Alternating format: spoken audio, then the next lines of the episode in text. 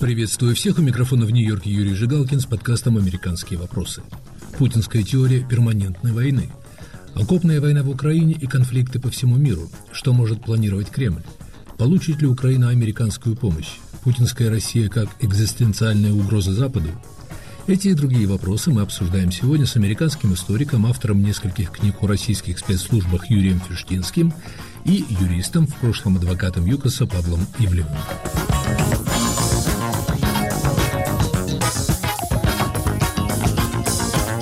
Начало Нового года принесло плохую новость для Украины.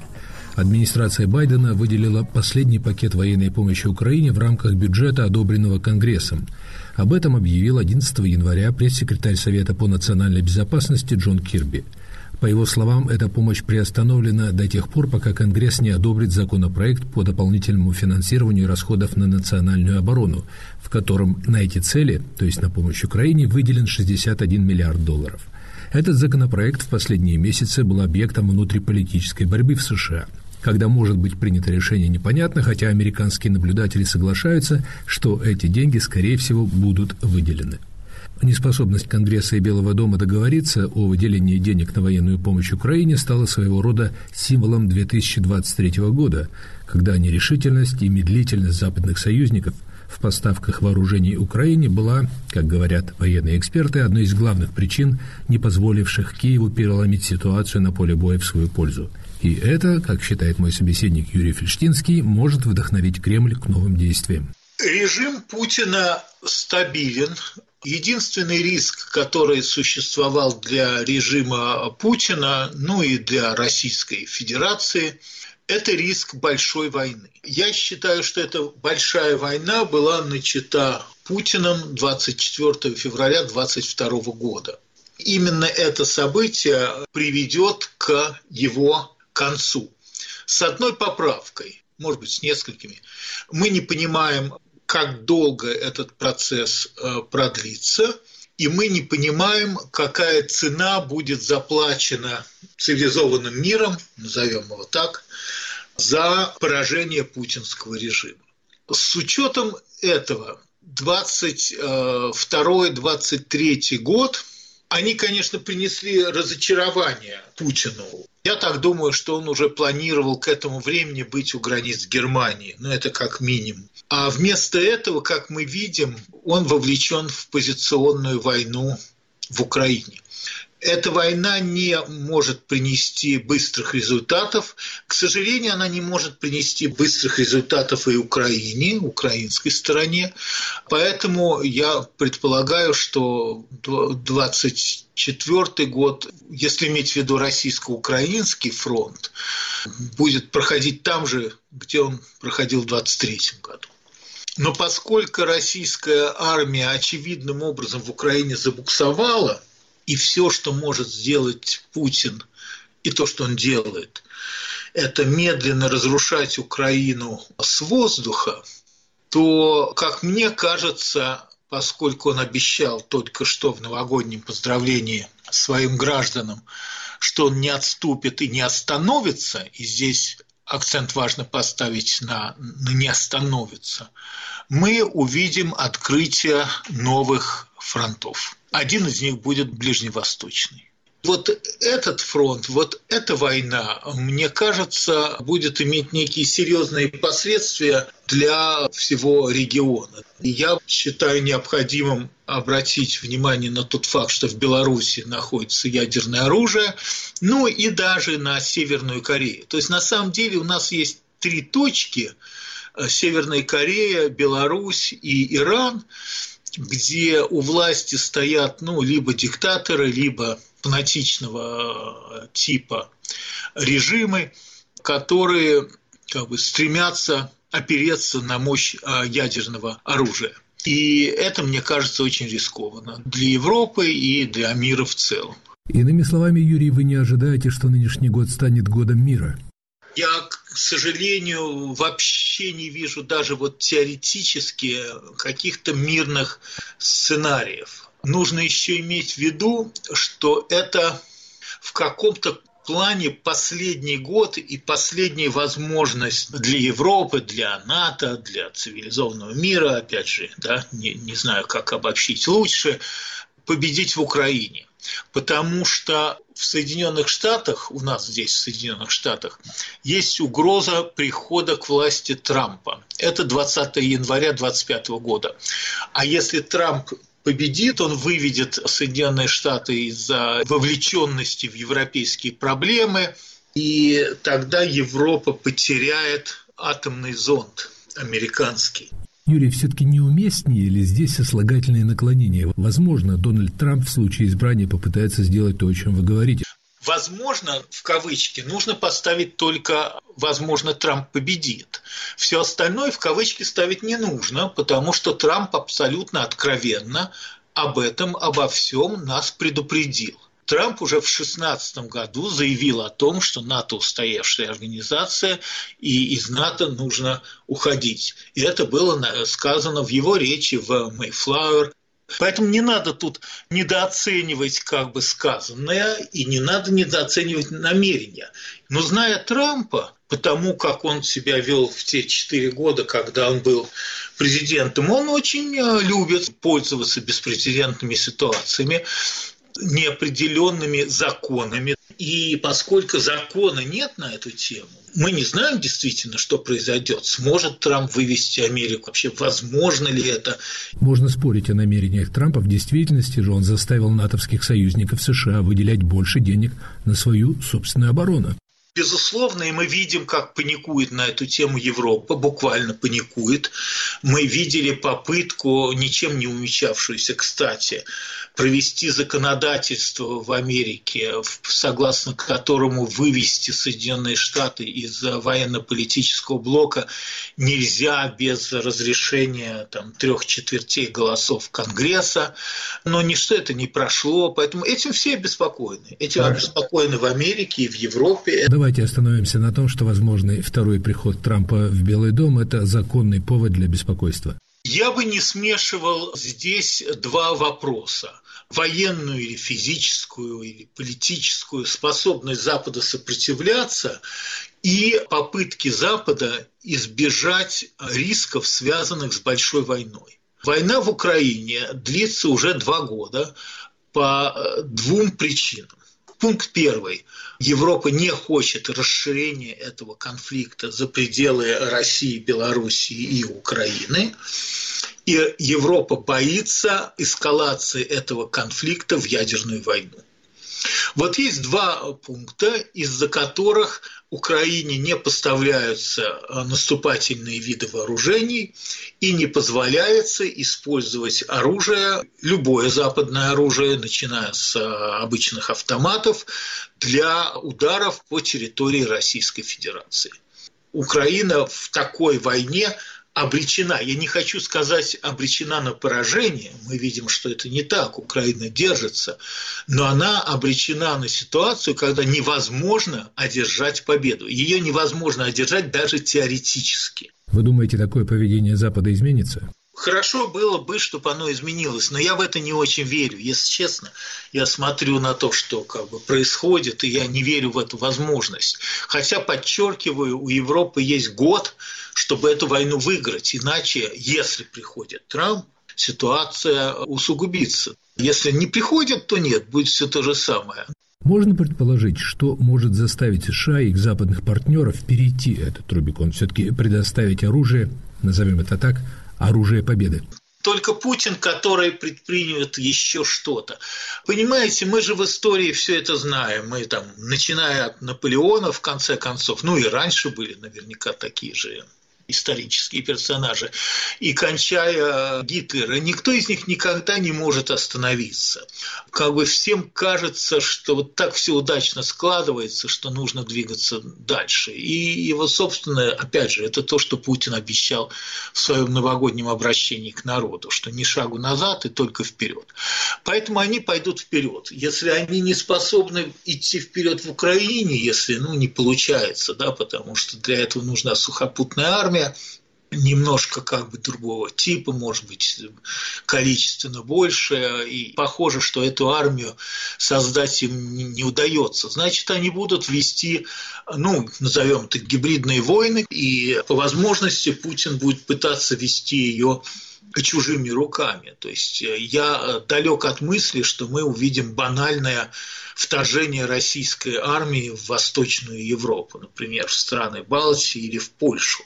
Но различные другие варианты, которые могут оказаться даже и более болезненными, мы э, можем увидеть. Прежде всего, подчеркиваю, на Ближнем Востоке и, может быть, в Восточной Европе, если иметь в виду Беларуси, ядерное оружие в Беларуси. Иными словами, да, 24 год может оказаться позиционным годом в смысле российско-украинского фронта и как бы конфликтом на Ближнем Востоке, который, я думаю, в 2024 году будет ну, расширяться, активизироваться. Мы вернемся к разговору с Юрием Ферштинским и Павлом Ивлевым. Оставайтесь с нами. Кто из политиков сделает вас богаче? Я всегда за Владимира Владимировича Путина, больше ни за кого. Ну, я надеюсь на себя, прежде всего. Все отнимут, только сам себе сделаешь богаче. Увеличить уровень жизни людей могут только сами люди. Ну, я поддерживаю политику нынешнего лидера и его преемников. Ну, Путин всегда был, он и есть, он и будет. Ни у кого из них целью нет увеличения моего благосостояния. У них у всех цель, так сказать, свое собственное благосостояние. Будет экономического роста. Абсолютно. Не, ну он может будет у каких-нибудь очередных сеченых, там, если поменяется что-то, но у меня точно не будет. Хуже бы не стало. Я бы хотела, чтобы меня сделали свободнее, а богаче я сделаю сама себе. Радио «Свобода». Глушить уже поздно.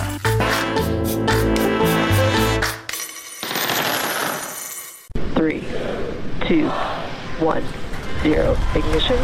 Liftoff. Илон Маск еще только запускает свои спутники, а мы уже в космосе. Кристально чистый сигнал доступен со спутника Eutelsat Hotbird. Подробнее в разделе «Как слушать» на нашем сайте свобода.орг. Слушайте «Радио Свобода».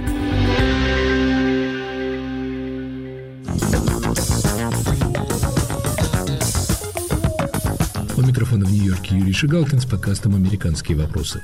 Путинская теория перманентной войны. Мои собеседники Юрий Фрештинский и Павел Ивлев.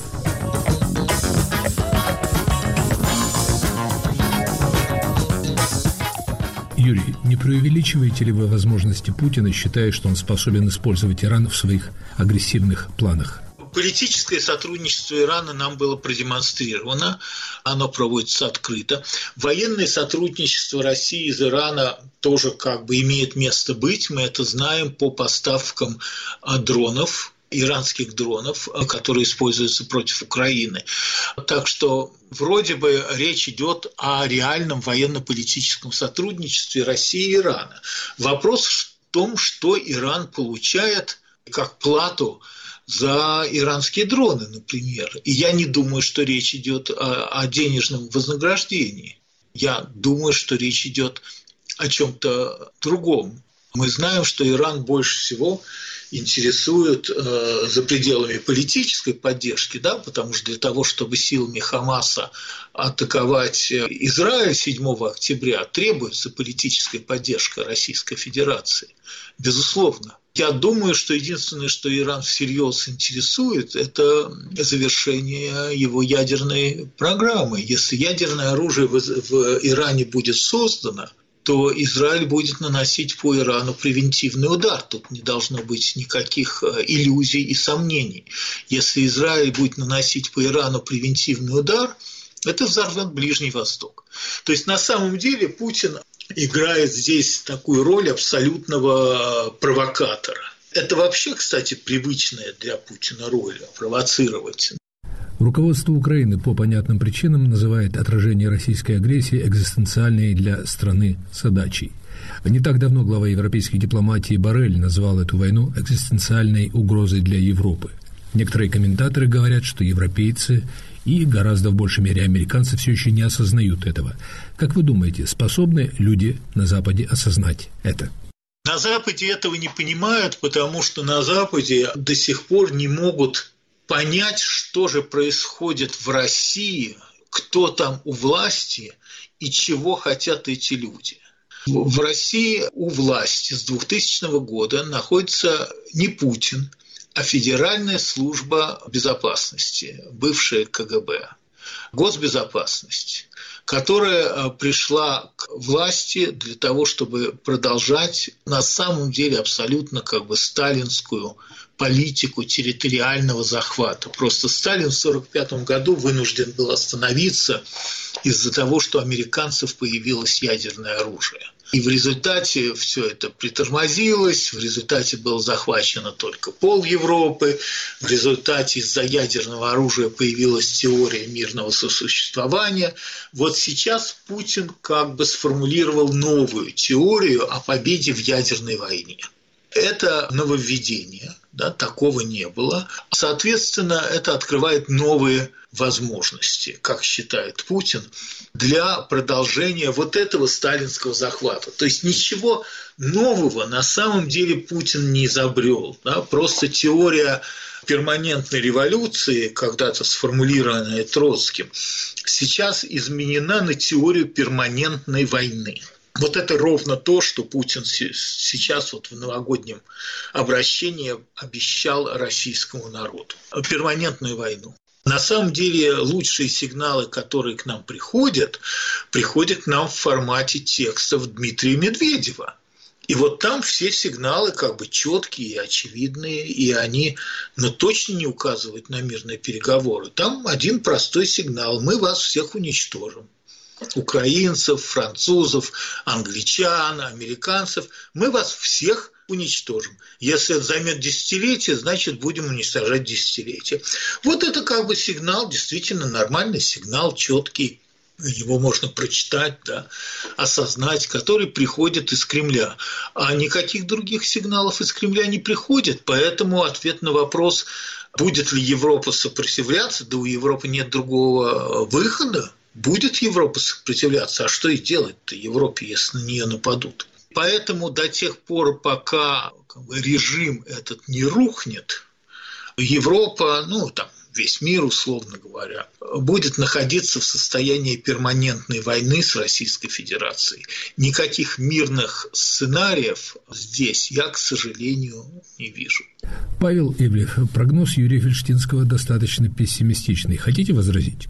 Есть вещи, которые я верю и хочу, чтобы они наступили. Я надеюсь, да, что он будет плохим для путинского режима.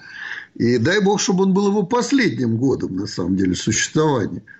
И если Украина достигнет военного успеха, то, наверное, это мое так сказать, ожидание имеет больше шансов на э, воплощение в жизнь. С другой стороны, это хотелки, и да, это большая, по-прежнему не бедная страна, которая может себе позволить эту войну этим режимом развязанная. И несмотря на то, что экономика Российской Федерации выглядит ну, все хуже и хуже, огромные военные затраты, государственная экономика в целом, она, соответственно, неэффективна. И вот то, что происходит последние дни, эти аварии, коммунальной структуре из-за морозов. Это, ну, в общем, ожидаемая вещь. Изношенность, ну, по крайней мере, инфраструктурная, э, очень высокая, там, конечно, это будет все взрываться, разваливаться, если они не будут вкладывать в это деньги, а деньги они в это вкладывать не будут, потому что они вкладывают их в войну. 30% российского бюджета, как нам говорят статистика, если не больше уже, это фактически оборонный бюджет долго так нормально существовать не может без э, потерь для населения, да, то есть обеднение, ухудшение уровня жизни. Но пока до сегодняшний день Россия все это выдерживает, граждане терпят. Но, с другой стороны, опять же, если Украина поднажмет, если у них это получится, если западный мир будет по-прежнему поддерживать Украину, наверное, это ускорит падение режима, и, возможно, это произойдет падение режима в России. Возможно, что это произойдет в начавшемся году. Э, да, ваш прогноз гораздо более оптимистичный, чем прогноз Юрия Фельдштинского, который ожидает не только продолжения российской агрессии против Украины, но и попыток Кремля бросить вызов Западу чужими руками, например, Ирана. Ну, в этом, безусловно, есть тоже своя логика, да, и как бы добавившийся к украинской войне конфликт в Израиле, плюс еще, так сказать, мы сейчас смотрим в сторону Тайваня, и там может грохнуть, что называется, не дай бог, конечно. Вот, это то, что происходит, и, скорее всего, там уже эскалации не следует ожидать, если только, значит, какая-то Хизбалла там со стороны Ливана не нападет. Но, опять же, что им это даст? Они получат такой же результат, как их коллеги из Хамаса. То есть, их просто Израиль будет уничтожать. Вот. Поэтому мне кажется, что конфликт в Газе в целом снижается. Конфронтации, наверное, в ближайшие полгода следует ожидать, что, в общем-то, эта война там закончится. Ось зла можно, конечно, видеть в сотрудничестве России, там, Ирана и в какой-то степени Китая. Но я не думаю, что их сотрудничество на самом деле столь глубоко, и их интересы столь уж прям между собой связаны, пересекаются. Под занавес 23 года много писалось и говорилось о неспособности Конгресса выделить деньги на военную помощь Украине, об усталости западного общественного мнения от затянувшейся войны. Настроения, в общем, понятные. Они не означают, что эта помощь не будет предоставлена. Тем не менее, как вы думаете, насколько реальны подобные опасения? Правда-то на стороне Украины, поэтому, собственно, Запад – Украину поддержал и поддерживает, и, я надеюсь, будет поддерживать, потому что, ну, как бы иначе что мы имеем? Ну, то есть, понятно, что есть усталость, понятно, что население избирателей Соединенных Штатов и стран Западной Европы не то чтобы до бесконечности готовы видеть, как их бюджетные деньги тратятся на эту войну какой-то, так сказать, процент, естественно, говорит, что хватит, уже не будем их больше поддерживать. Ну, тем более в Америке, где, где сильны эти изоляционистские да, позиции, что Америка превыше всего, а на остальных нам просто наплевать. Но так это не работает в современном мире. Американская демократия, европейские демократии ну, обязаны поддержать Украину в этой войне, что они и делают. Павел Ивлев, многие американские эксперты традиционно сетуют на то, что президент Джо Байден, несмотря на его твердую проукраинскую позицию, постоянно затягивал с выделением Киеву требуемых эффективных вооружений. Как вы думаете, велика ли вероятность, что эти вооружения Киев получит в нынешнем году? Все достаточно хорошо знают, что чего не хватает Украины. Украины не хватает военной силы, тут, ну, я имею в виду солдат по сравнению с Россией, и им не хватает поддержки в воздухе. Поддержка в воздухе, скорее всего, будет достигнута в ближайшие месяцы, да, потому что пилоты готовятся, самолеты выделены, то есть следует ожидать, если все идет по плану, в текущем году, что украинские F-16 начнут обеспечивать превосходство в воздухе там, где украинским войскам нужно наступать. Вот, поэтому живая сила и авиация, ну и понятно, что, так сказать, всяческие вооружения, ну, прежде всего, боеприпасы, ракеты, это то, что нужно Украине для того, чтобы победить. Без этого, скорее всего, будет позиционное топтание, которое скорее выгодно России, ну, потому что Россия свой этот кусок э, территории украинской отхватила, и Кремль устраивает это статус-кво для того, чтобы сейчас пойти на мирный договор, Э, закрепить эту ситуацию, территориальные эти приобретения. Ну, а потом, видимо, еще более укрепиться и на, на, начинать войну где-то еще или там идти дальше на Украину или на Балтию или куда они там еще Путин соберется. Поскольку западные политики эту ситуацию понимают, я уверен, лучше, чем я, они не могут согласиться с тем на сегодняшний день, что Украина сдает вот эти все позиции России – и мы начинаем дальше как-то с Россией мирно жить. Нет, Украина получит еще оружие, Украина получит обученных пилотов, которые сейчас активно обучаются, и получит F-16, которые, в принципе, уже обещаны, и, наверное, уже готовятся там, значит, к перемещению. И вот это вот вечные оговорки Белого дома и Госдепа, что вот туда такими ракетами сюда стреляйте, а сюда не стреляйте – и это тоже, мне кажется, уже уходит в прошлое. И на сегодняшний день было бы чем им стрелять в Украине по позиции российских войск. Просто вот остановить эту войну на достигнутом, фактически это проигрыш. И для Украины, и для союзников Украины, то бишь Америки и Западной Европы.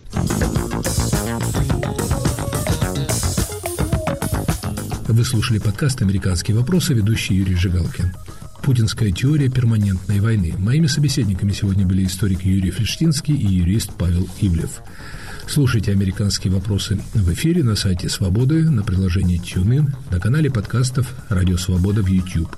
Подкаст доступен на всех основных платформах подкастов. Пишите мне, комментируйте в социальных сетях.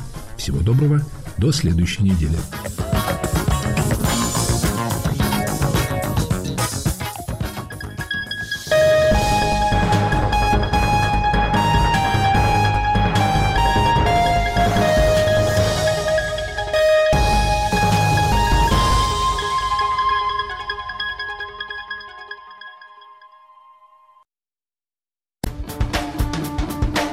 Теперь Радио Свобода в мессенджерах Viber и Telegram.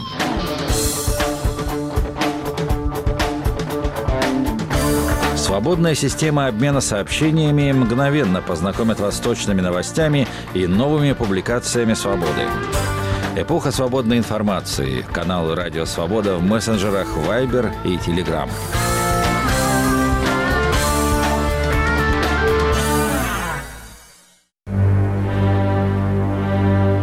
Каким вам представляется будущее России? Есть вариант, что мы пойдем по европейскому пути, есть вариант, что по китайскому, есть вариант, что по скандинавскому. У нас все-таки есть своя определенная специфика на этот счет. Это от многого зависит. Какое направление возьмем, какое внимание сельскому хозяйству уделить нужно будет, чтобы было все свое. На сегодняшний день я вообще его с трудом вижу при наличии наших сегодняшних местных властей, которые, как бы, я считаю, только вредят, а не создают какие-то положительные тенденции в отношении людей. Я люблю нашего президента, и я знаю, что он делает все хорошо для России, для нашего будущего, но есть некоторые моменты, где он, возможно, слишком мягок. Радио «Свобода». Глушить уже поздно.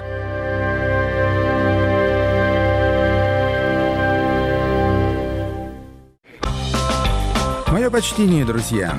Зовут меня Артемий Троицкий, я меломан журналист. Музыка на свободе – это результат моей тщательной селекции талантливой и небанальной музыки самых разных стилей, разных времен и разных континентов. Программа впервые выходит в эфир вечером в субботу, 20 часов 5 минут. Слушайте и не переключайтесь.